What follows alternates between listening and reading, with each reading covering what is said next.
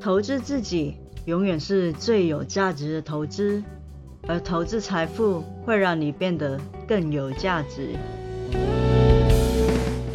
大家好，这里是财富自由的路上，定期为大家带来理财观念与投资资讯，请多多关注哦。我是 Felicia。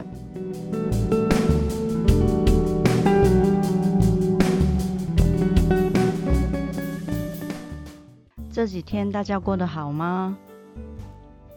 前几天真的是很冷哦，所以我也有点着凉，有一点小伤风，所以声音出了小小的状况。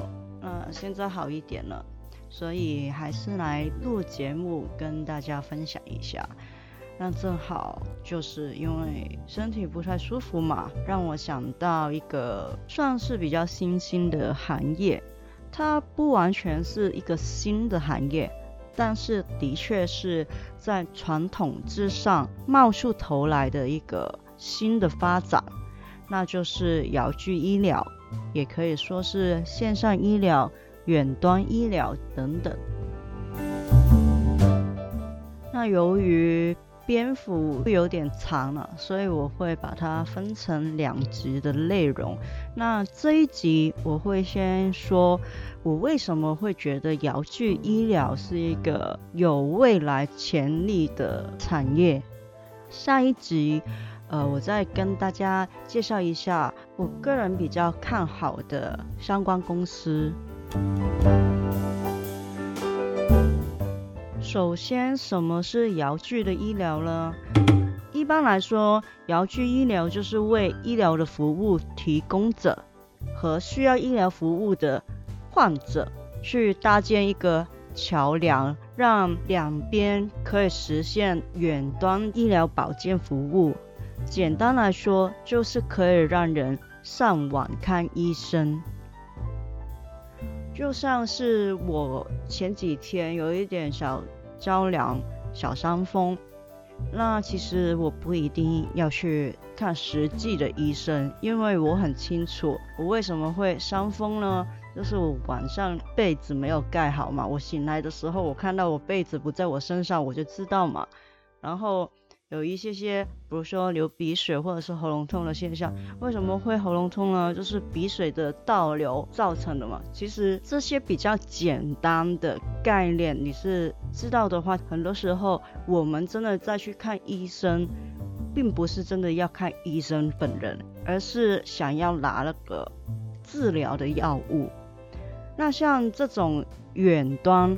遥距的医疗其实就是可以做到这方面的事情，因为呃，你可以跟医生去用视讯通话的方式去接受他的诊断。那医生除了做出诊断，也可以直接的开立药物跟转诊，来为患者提供医疗服务。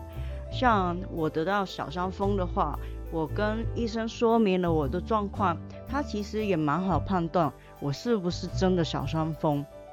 然后我就可以足不出户的得到药物。相对来说，我也可以不用再出门，因为在出门那几天也很冷，再出门有可能又会再被风吹到什么的，然后让病情变得更严重的风险。但是如果有了这个遥距的医疗的话，我就直接在家跟医生说明我的情况。再由他判断要给我什么药，我就在家安心的等那个药送到我家就好了，省时间、省力气，也减少一些风险。但其实小病并不是他遥距医疗的主要的族群。根据美国国家卫生院的数据显示，在美国平均五个成年人。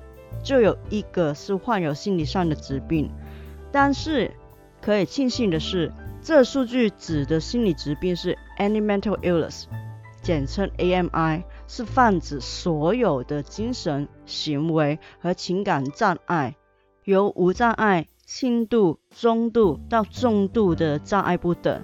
这意味着，其实有很多很轻微的病患都会被列入其中，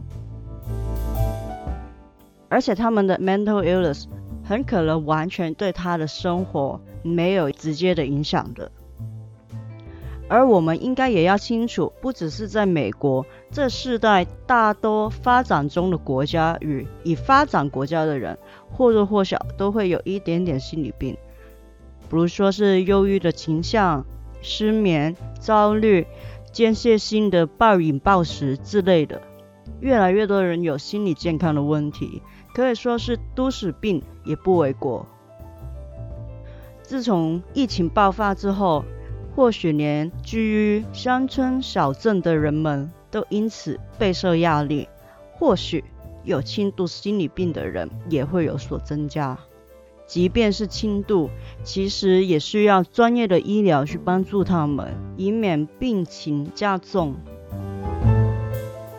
所以这类的远端遥距的医疗，不仅是支持常规的医疗服务，提供心理的支商是很重要的。就跟我刚才说的，我们的小伤风、小感冒，其实也不太会去看医生。很多时候都是我们吃点成药就会好。那轻度的心理疾病，也像是心情上的小伤风、小感冒，是需要去医治，并且很大机会会治好，但不见得大多数人会愿意因此去看医生。一是觉得小病没有必要，二是实际上看医生的费用真的很高，三是畏惧跟医生正面的交流的感觉。第三个就有点像很多人很害怕去看牙医，就是害怕那个转的那个转转转的那个声音，但其实他不一定要被那个那个东西转他的牙齿，对吧？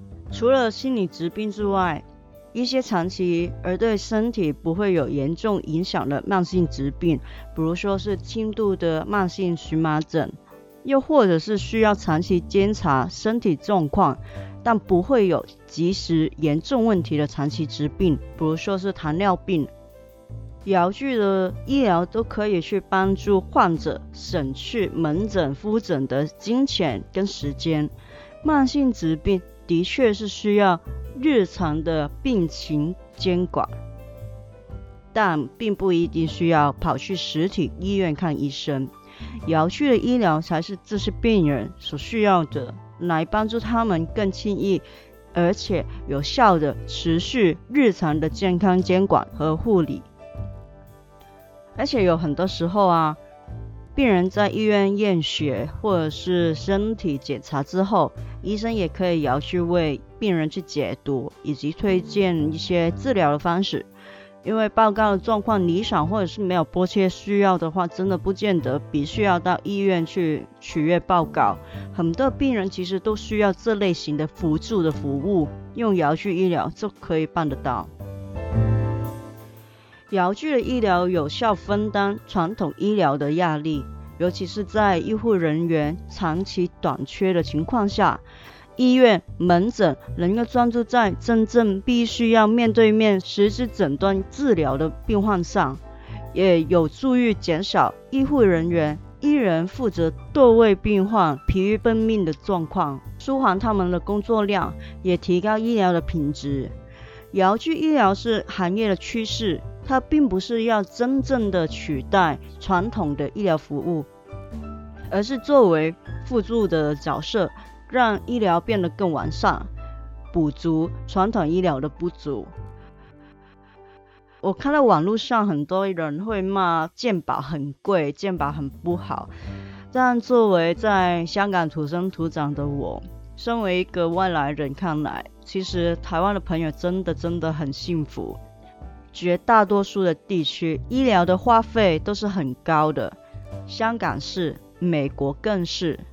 在香港。小感冒去看私家医生，诊症不到五分钟，给三天的药，收费两百八十块港币起跳。是的，小感冒就要花个一千块台币了。那你说不看私家医生去看政府的门诊呢？那可能得等到你的小感冒都自然好了，才会轮到你去看医生。公立专科治疗的排期更是可怕，排队一年可以看上专科是很幸运的，排两三年甚至是更久才给你看专科诊断的也多不胜数。要有一般台湾医疗的专科看诊的速度，只能是私家医院或者是诊所，几千几千的港币起跳，并不是很多人能够负担的。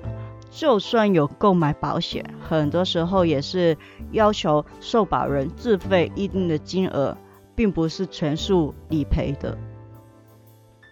你想象一下，当你受到胃痛的困扰，可能已经困扰你一个多月了，然后你想要去看专科医生。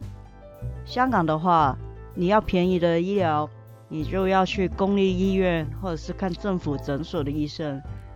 但是你可能要排个一两年，甚至是两三年，才可以看到那个专科医生，让那个医生告诉你你的胃为什么会痛呢？你可以想象这个漫长的等待。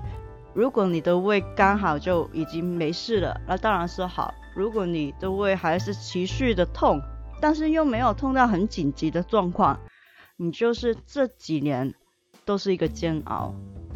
不然你就要花几千块的港币去看私立的医生，才可以解决这个问题。但就算是香港人薪水普遍比较高，几千块也是占了蛮大的比重。你要知道，其实香港的物价跟他的薪水比，物价真的是贵很多。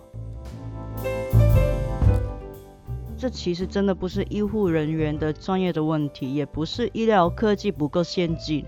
因为老实说，香港的医疗水平至少到目前为止了，也算是世界的前段班的。但是人力资源严重的不足，医疗的效率和模式都很差。美国的情况也没有好到哪里去了，同样有我刚才所说的在香港发生的问题。不同的是，美国的医疗更贵，价格甚至是高的有点离谱，像是平均住一晚医院要一万出头的美金，是美金，平均一次急诊的费用也要一千多块美金。同样，就算是有购买保险，也不一定是全数的理赔。而且，其实很多的时候，患者情况并不是紧急的。或许不需要看急诊的，他们只需要有医生告诉他们情况，只是他们应该要怎么去做。保险公司为什么会愿意跟遥距医疗的公司合作呢？是因为即便是非紧急的状况，就算不需要百分百的理赔，患者只要看一次医生就要花很多的钱。保险公司当然是希望有更好的办法，少赔一点的费用。那么保险公司就更愿意推荐客户去取用遥距医疗，就算是理赔金额也会少一些。呃，反过来说，客户的话，如果只是小病，相对去医院门诊去看医生，也很可能会愿意使用自费更小的遥距医疗，是一个双赢的局面。个人觉得。遥距医疗要真正的成功，还需要一些时间跟耐心。像是美国，也就是这几年刚起步而已。那换到台湾或者是其他亚洲地区，可能需要更久的时间。但据我所知，其实有一些台湾的公司已经开始涉足这一个行业。当然，呃，好像还是以医疗的设备为主。大家有兴趣的话，也可以去发掘一下，有什么是相关行业的台湾公司可以吃到这一块的未来发展。那下一期的节目，我就会介绍一家美国的遥距医疗龙头公司。这一集的节目内容就到这里喽，希望大家喜欢。喜欢的话，记得帮按订阅，分享给你的好朋友、亲人听听看。我是 Felicia，下次见哦。